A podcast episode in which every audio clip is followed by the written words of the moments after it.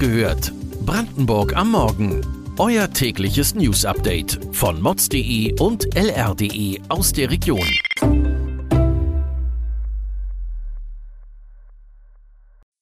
Guten Morgen an diesem 20. Oktober.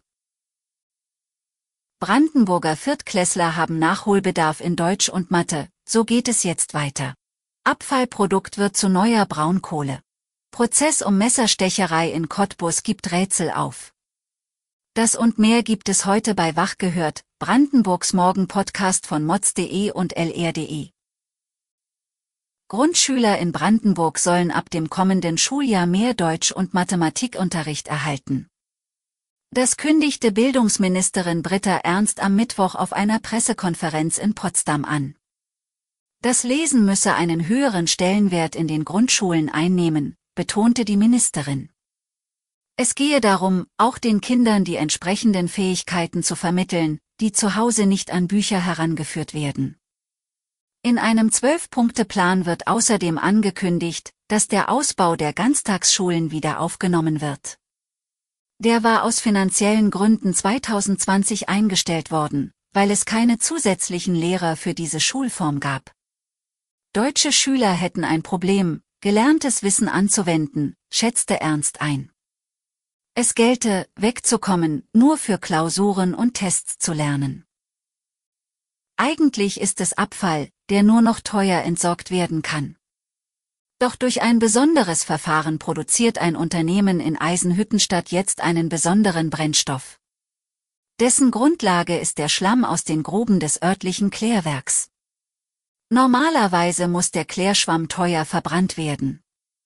Problematisch ist dessen hohe Wasseranteil.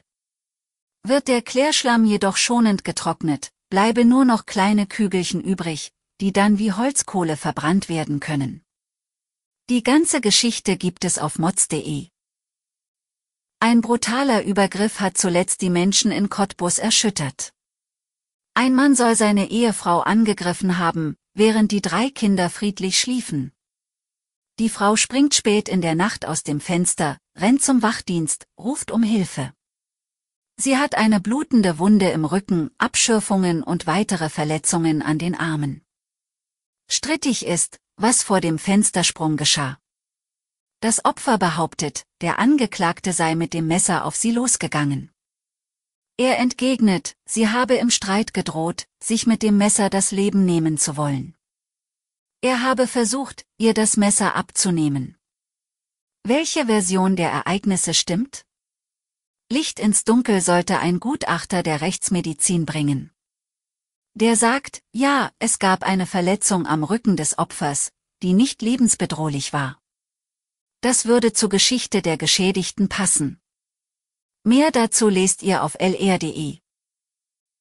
Wie viele Touristen kann eine Gedenkstätte vertragen? Diese Frage stellt sich gerade das Team hinter dem Museum in dem ehemaligen KZ Sachsenhausen bei Oranienburg. Täglich kommen dort zahlreiche Reisebusse mit Touristen an. Das sorgt nicht nur für verstopfte Parkplätze. Eine Lösung wäre die folgende, der Reisebusverkehr wird in Zukunft zwischen den Gebäuden des Finanzamts und der Polizei hindurch zu einem Ausstiegspunkt in der Nähe des jetzigen Gedenkstätteneingangs geleitet. Von dort fahren die Busse zu einem neu zu schaffenden Busparkplatz im Bereich des ehemaligen SS-Truppenlagers. Doch auch an diesem Plan üben die Anwohner und Anwohnerinnen Kritik. Eine Einigung ist nicht in Sicht.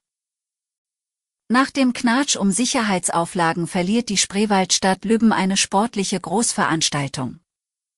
Die Kreisstadt ist nicht mehr Start und Zielort der Radler des Spreewaldmarathons. Die Veranstaltung findet jetzt in Lübbenau statt. Der Grund? Überzogene Sicherheitsauflagen verschiedener Ämter und Behörden, die viel Geld kosten. So sieht es Hans-Joachim Weidner, der Vorstandsvorsitzende des zuständigen Komitees. Man fühle sich von der Stadt alleine gelassen. Jeweils etwa 4000 Sportler sind von der Schlossinsel aus zu verschiedenen Touren in der Region gestartet. Das Interesse war weit größer, doch die Teilnehmerzahl wurde aus Sicherheitsgründen schon vor Jahren limitiert. Der erste FC Union Berlin eilt von Erfolg zu Erfolg. Die Köpenicker haben am Abend das Zweitrundenspiel im DFB-Pokal gegen den 1. FC Heidenheim mit 2 zu 0 gewonnen. Damit überwintert Union neben dem Europapokal auch im DFB-Pokal. Das Achtelfinale wird wegen der Fußballweltmeisterschaft erst im Februar 2023 ausgetragen.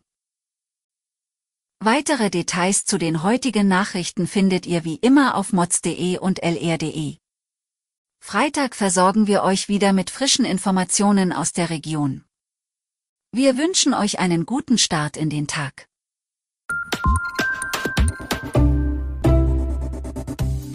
Wach gehört. Brandenburg am Morgen ist eine Produktion von mods.de und lr.de. Wir freuen uns auf euer Feedback per Mail an wachgehört.mods.de. Ihr findet uns auf allen bekannten Podcast-Plattformen. Abonniert uns für euer tägliches News-Update.